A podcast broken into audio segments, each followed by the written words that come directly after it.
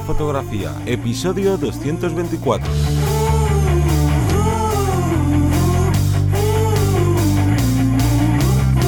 Bienvenido o bienvenida al podcast que te enseña a vivir de tu pasión, es decir, vivir de la fotografía donde semana tras semana te traemos todo lo relacionado con el mundo fotográfico como negocio, ya sea esa parte de marketing, de equipo, de cómo conseguir clientes, de cuánto cobrarles y bueno, un largo etcétera. Me voy a presentar, yo soy Johnny Gómez y conmigo y contigo tienes a Teseo Ruiz. Hola, buenas. la semana pasada estuvimos hablando de las diferencias entre objetivos fijos y objetivos zoom, pero hoy vamos a seguir hablando de objetivos porque nos queda hablar de algo muy importante, que son en qué hay que fijarse a la hora de elegir un objetivo si queremos grabar vídeo. Esto sirve tanto para gente que se quiera dedicar solo al vídeo como para aquellas personas que aparte de foto pues también eh, sus clientes les demanden el vídeo y esto es muy importante lo de que sus clientes les demanden el vídeo porque muchas veces tendemos no a voy a necesitar y voy a querer todo el equipo del mundo por si alguien alguna vez me contrata para esto y al final nos dejamos todo el dinero en equipo pero bueno ese es otro tema. Así que en lo que nos vamos a centrar hoy es en qué nos debemos fijar a la hora de elegir un objetivo si queremos grabar vídeo porque eh, hay, hay, que fijarse mucho en esto y no, muchas veces no nos vale cualquier objetivo. Pero antes, el call to action de este episodio, así que cuéntanos, Teseo. Como todas las semanas, recordaros que en vivirdelafotografía.es tenéis vuestro apartado de formación, vuestra academia, vuestro espacio, donde por tan solo 10 euros eh, al mes vais a tener acceso a multitud de cursos sobre marketing, sobre fotografía, sobre técnica, sobre edición. Bueno, tenéis un montón de, posibilidades y que también tenemos un apartado especializado con consultorías, por si queréis que os ayudemos en este largo camino que es vivir de la fotografía, eh, estudiando vuestro caso y apoyándoos y dándoos un montón de opciones y versiones para vuestro futuro. Y dicho lo cual, vamos a empezar en todos estos puntos que te tienes que ir ahí apuntando para tener en cuenta antes de comprarte un objetivo si lo quieres utilizar pues para hacer vídeo. Eh, tenemos varios que están relacionados con el enfoque y el primero es como la gran duda. Necesito que tenga autoenfoque, necesito o no lo necesito, quiero que me vale con que sea manual y antiguamente, como antiguamente yo me refiero a lo mejor hace ya bastantes años, siempre se decía que para grabar vídeo tenía que ser enfoque manual que si no eso quedaba fatal, pero claro, esto era hace años, cuando el autoenfoque era muy malo y todo se rodaba o teníamos, digamos, que unas necesidades muy diferentes a las que tenemos actualmente, ya sea por el tema de vídeo en redes sociales, por el tema de ¿no? De hacer producciones como que sean muy rápidas y tal, y entonces aquí lo tendríamos que dividir en dos ramas. Que tú vas a hacer trabajos, digamos, más guerrilleros, más de cámara en mano, de tengo que estar eh, de hombre orquesta, de mujer orquesta haciendo tú todo. Oye, pues el autoenfoque es muy necesario. Pero en cambio, si tu tipo de trabajo eh, videográfico va a ser más calmado o te exige una producción, digamos, eh, más cinematográfica, pues ahí el autoenfoque nos va a dar totalmente igual y vamos a necesitar más eh, un, objetivo que sea manual. Lo bueno es que un objetivo que tenga autoenfoque le quitas el autoenfoque y se te queda en, enfoque manual. Pero luego, en puntos siguientes, veremos si esto en realidad es un pro o incluso puede llegar a ser un contra. Otro punto a tener en cuenta sería qué recorrido tiene ese anillo. ¿Cuántas veces nos hemos encontrado un anillo en el que eh, a la mínima que muevo un poco se me va completamente el foco, no tiene muy poquito recorrido, entonces eh, es mucho mejor tener mayor recorrido para que sea más suave. porque luego si necesitamos hacerlo más fuerte no hay problema, somos un poquito más brutos, lo giramos de una forma u otra, pero claro, eh, apurar en un giro tan corto sin para, por ejemplo, asegurarnos el foco de, un elemento que está muy cercano a uno que está muy más atrás, es más complicado saber esas marcas. Sin embargo, si el anillo o ese movimiento es mucho más largo, mucho más suave, nos va a permitir, bueno, pues jugar, eh, saber exactamente casi llegar al momento que, que respiremos con nuestro objetivo y sepamos exactamente el giro, cuántos centímetros es para adelante, para atrás el foco, y esto nos puede dar eh, mucho juego a la hora de, de trastear con el objetivo.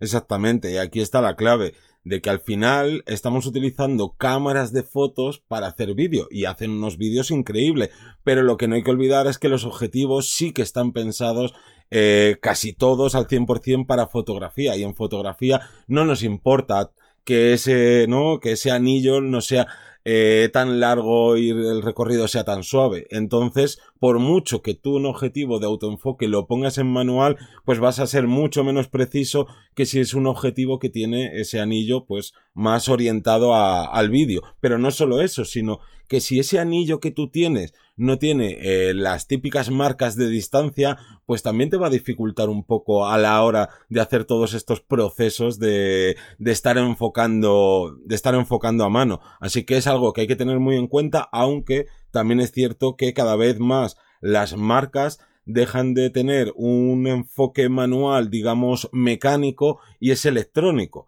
que esto tiene sus pros y sus contras. Uno de los pros es que me imagino, no sé si alguna cámara lo hará actualmente, pero sería genial, yo lo pido desde ya, que tú puedas eh, como configurar ese anillo, no solo que eh, que eso sí que se permite a día de hoy, de cuando gira a la izquierda que el foco vaya para adelante o para atrás, no, me refiero a que ese giro lo tengas que hacer más despacito, más rápido o cuánto tienes que girar para ir cambiando esas distancias de enfoque.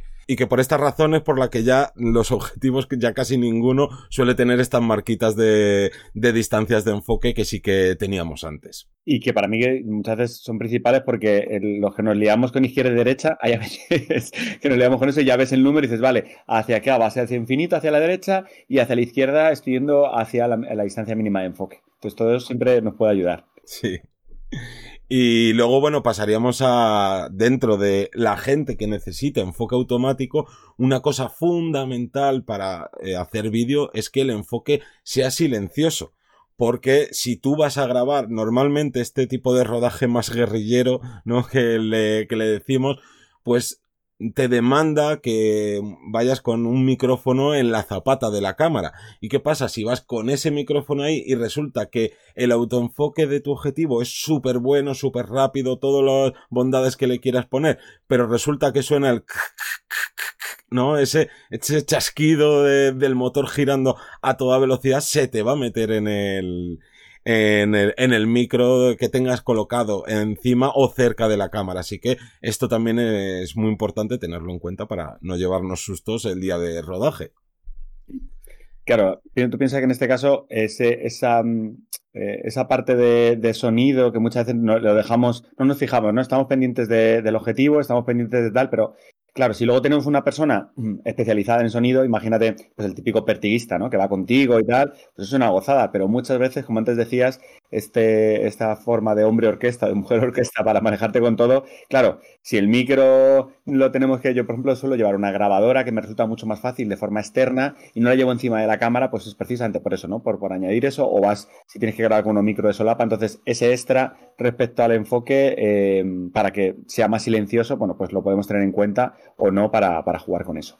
Y luego necesitaríamos también que el enfoque sea lo más preciso y rápido. Y aquí eh, lo recalco, preciso y rápido. Ojo, si queremos una, unas transiciones el, cinematográficas, ¿no? A la hora de cambiar de foco, obviamente esto de que sea rápido no suele gustar porque no estamos acostumbrados a ello y entonces nos da como una sensación de un resultado menos profesional, pero lo ideal es que sea lo más preciso y rápido y luego tú ya en cámara, que las cámaras esto ya nos lo permiten, decir, oye, pues que cuando cambies de foco ese, ¿no? Es, ese cambio de foco sea despacito, sea más lentito, más orgánico. Entonces, eh, más allá de esto, que tu objetivo, si vas a utilizarlo con autoenfoque, ese autoenfoque sea lo mejor posible. Otro punto a tener en cuenta sería la apertura constante al cambiar de focal. Esto viene dado generalmente con objetivos de gama baja o. Y no tan baja, ¿eh? Que yo he visto objetivos zoom bien caros que, le pasa esto y fastidia. También depende de la construcción, ¿no? No, todo tiene que ser la gama baja, pero esto sería cuando. ¿Cuántas veces nos habrá pasado que estamos eh, con un 70-300 y en cuanto yo el 70 lo voy subiendo, lo voy cambiando por lo que sea, porque quiero meterle más zoom o porque quiero acercarme, ¿no? En este caso, bueno, pues el diafragma va modificándose, ya no es 4.5, ya es 5.6 o ya es 6. bueno, pues va subiendo, va jugando. Entonces, lo ideal sería que esas aperturas fueran fijas. Pues que sean 2.8 en todo el recorrido, 3.5 en todo el recorrido, el que sea, pero en este caso que podamos jugar con ese punto mm, eh, de que no haya movimiento a pesar de estar, porque si tengo que estar fijándome en la corrección, ¿no? En cuánto corrijo, porque claro, ¿de dónde sacas esa, esa corrección? Ese extra que ha variado el diafragma, lo subo en ISO, ya tengo un vídeo que tiene un poquito de, de, posible ruido diferente, lo cambio en velocidad y ahí también se puede llegar a notar. Añado luz, entonces mejor tener, un, en este caso para mí súper importante, tener el diafragma fijo, el que sea, y ya y utilizando eso. Y además, si quieres eh, hacer algún vídeo digamos, con influencias de Western, sobre todo eh, italiano, si quieres hacer un cambio de zoom en, la, en, el mismo plano, pues te va a pegar un salto ahí de, bueno, un salto de caer un poquito la luz porque te está variando esa cantidad de luz que entra, así que cuidado con esto.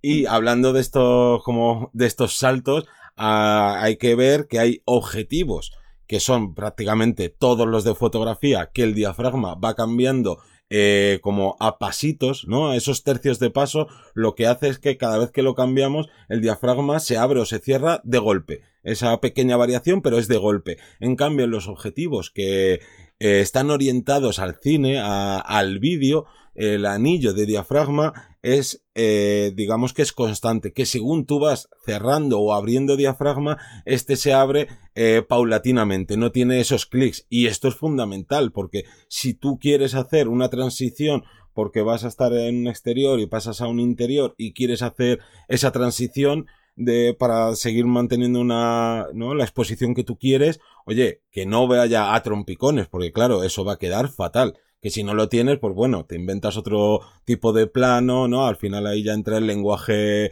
audiovisual que quieras utilizar en, tu grabación para solventar estos problemillas, pero bueno, que hay que tenerlo en cuenta eh, esto de los pequeños saltos que pega en el 99% de objetivos que son realmente fotográficos.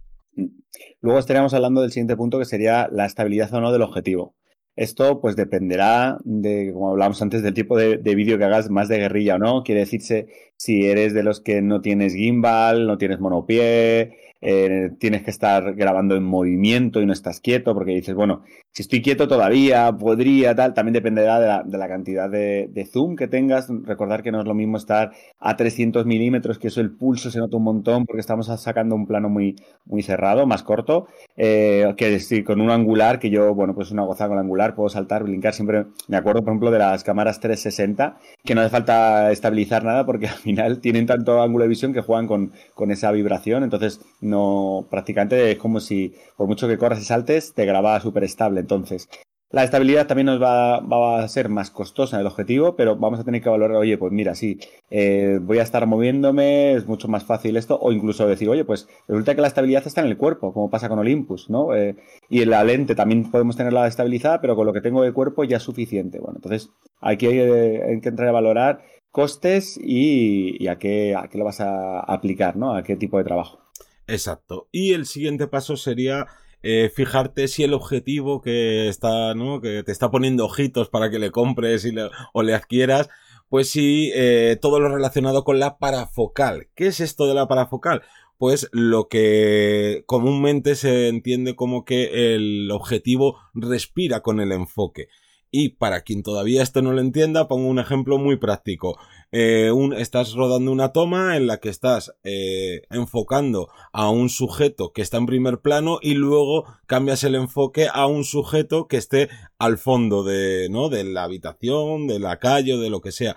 Y cuando haces eso en los objetivos de fotografía, lo que sucede es que aunque tú no cambies los milímetros, aunque incluso en objetivos fijos, eh, al cambiar esa distancia de enfoque, el, campo de visión que tienes es como que respira, como que de repente ves un poquito más o un poquito menos dependiendo de lo que hagas con, el enfoque. Entonces, claro, volvemos a lo mismo. Si tú quieres hacer ese tipo de plano, pues resulta que eh, va a haber esa respiración, va a haber ese, de repente ve un poquito más de la taza que estaba casi cortada en, en la esquina del plano y de repente la ve un poco más y va a ser como de, uy, esto queda raro. Así que si no queremos que nos pase estas cosas o mm, que eso luego también lo podrías corregir en postproducción, pero lo que siempre decimos, si lo puedes arreglar y hacer bien desde la propia toma, oye, trabajo que te quitas después de postproducción. Sí. Más puntos a tener en cuenta. Vamos a diferenciar el número focal, que sería el diafragma, ¿no? Que yo estoy jugando eh, en este caso, con el número T, que a veces nos, nos cuesta mm, diferenciarlo, ¿no? El número T sería la posibilidad de tener en diferentes objetivos el mismo caudal de luz, la misma cantidad de luz, por así decirlo, por apertura, al sensor. Esto lo tienen los objetivos, sobre todo de cine, porque claro, mm, si yo estoy grabando contigo, los dos estamos grabando una toma, uno de una forma, otra, o, incluso no hace falta que grabemos a la vez. Vamos a hacer una película o un corto y de esta forma necesitamos tener una óptica que sabemos que cuando yo ponga el número T a 3.1 entra esta cantidad de luz. Cosa que si yo pongo la F a 2.8 en tu óptica va a entrar más luz que en mi óptica porque a lo mejor la boca del objetivo es más grande, por, por, una serie de circunstancias, por la propia construcción. Entonces yo me aseguro que con la T existe el mismo caudal de luz, la misma cantidad de luz hacia el sensor. Bueno, pues esto nos puede venir bien, repito, para trabajar con diferentes ópticas o con diferentes eh, equipos o, personas que trabajen a la vez. Exactamente. Y pasamos a un siguiente punto que es bastante sencillito, ya que eh, también debemos eh, ver qué nos viene mejor si un objetivo zoom y un objetivo prime un objetivo fijo, que aquí no, no, no, no me voy a centrar mucho en ello porque justo el episodio anterior nos centramos eh, en ello, aunque lo hablamos desde la óptica de eh, tema fotográfico, pero aquí también es importante. Vamos a ganar pues más calidad óptica, es más, los objetivos para que van realmente orientados al cine, sí que hay alguno que, que es zoom, pero normalmente es raro encontrarlos, son todos objetivos fijos y estos objetivos fijos son los que tienen todas estas bondades que os estamos hablando de eh, que no la respiración eh, en el enfoque, que el anillo de enfoque sea súper largo, súper suave, es más, suelen venir eh, con el anillo de enfoque dentado para que le podamos poner todos estos cacharros de follow focus y podamos ponernos marcas en, esta, en estas ruedecitas de follow focus o ponerle un motor o bueno, cien mil cosas. Otro punto clave para mí también es la luminosidad, tanto mucha como poca. Vamos a hablar de eso porque eh, lo ideal sería que tuvieras un objetivo luminoso porque nos va a dar más versatilidad respecto a la cantidad de luz que va a entrar dentro del propio objetivo y también a, la profundidad de campo, como hemos hablado en el, en el podcast anterior. Pero también esa luminosidad tenemos que saber jugar con ella, porque puede pasar que queramos trabajar a 1.4 en exterior a las 3 de la tarde eh, para desenfocar el fondo detrás de una rosa, ¿vale? Es que ahí estamos teniendo, vamos, va a arder la foto de la cantidad de luz que hay. Pues ahí tiene que ir un filtro ND, un filtro de densidad neutra con nosotros. Entonces, cuidado con decir, no, no, yo quiero la mayor luminosidad posible. Sí, cuando la tengas, cuando tengas situaciones de mucha luz, también esa cantidad de luminosidad, pues hay que saber jugar con ella. Entonces, bueno, eh, buscamos como cosa principal una óptica luminosa porque nos va a dar más versatilidad tanto en luz como en profundidad de campo, pero ojo, tiene que ir un poco de la mano con un, con un filtro de densidad neutra. Exactamente. Y por último entraríamos en el tema del peso. Pero no, no hago mención al peso como lo tratamos en el episodio anterior, sino eh, que si vas a estar utilizando eh, en tus rodajes un estabilizador, un gimbal, ese gimbal acepta una cantidad de peso. Y te puede pasar dos cosas, que a lo mejor los objetivos que tú ya tengas o que quieras adquirir sean muy pequeñitos, muy livianos y que hay que que da gusto moverme con todo el equipo porque son ópticas pequeñitas que no pesan nada y además me he comprado el mejor gimbal del mercado, el más caro. Pues eh, te va a dar seguramente problemas a la hora de estabilizar porque esa máquina, ese gimbal, está preparado para cámaras o ¿no? el conjunto de lente y cámara muy pesadas y digamos que aunque no lo suele decir el, el fabricante, pero tiene como un peso mínimo. Y si tú de repente tienes un cuerpo de cámara de estos ligeritos y le pones un objetivo ligerito, pues la estabilización no va a ser la mejor, incluso a veces te va a dar fallos. Y también al revés. Resulta que tienes una cámara eh, full frame, que le has puesto un objetivo de estos que pesan, como hablábamos a veces, de un kilo y vamos, vas ahí con eh, casi tres kilos eh, en, la cámara, porque además le has puesto que si un monitor externo, un micrófono, vamos, te has hecho ahí todo, todo el pack.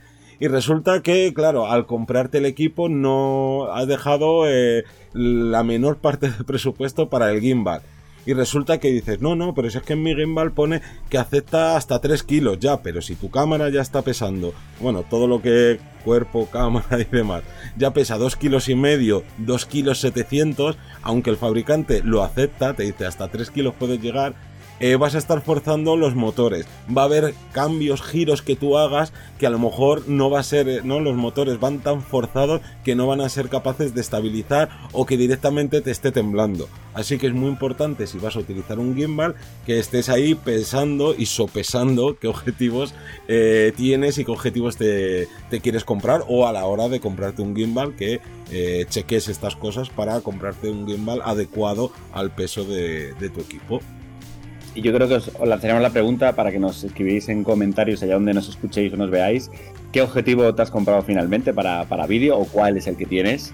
Y así nos dejáis, eh, así estoy seguro que más de una persona que lo vea dirá, anda, pues yo no, no, sabía que existía este, o mira, yo también lo tengo este otro, tal. Bueno, yo creo que también está, está bastante bien crear esa comunidad.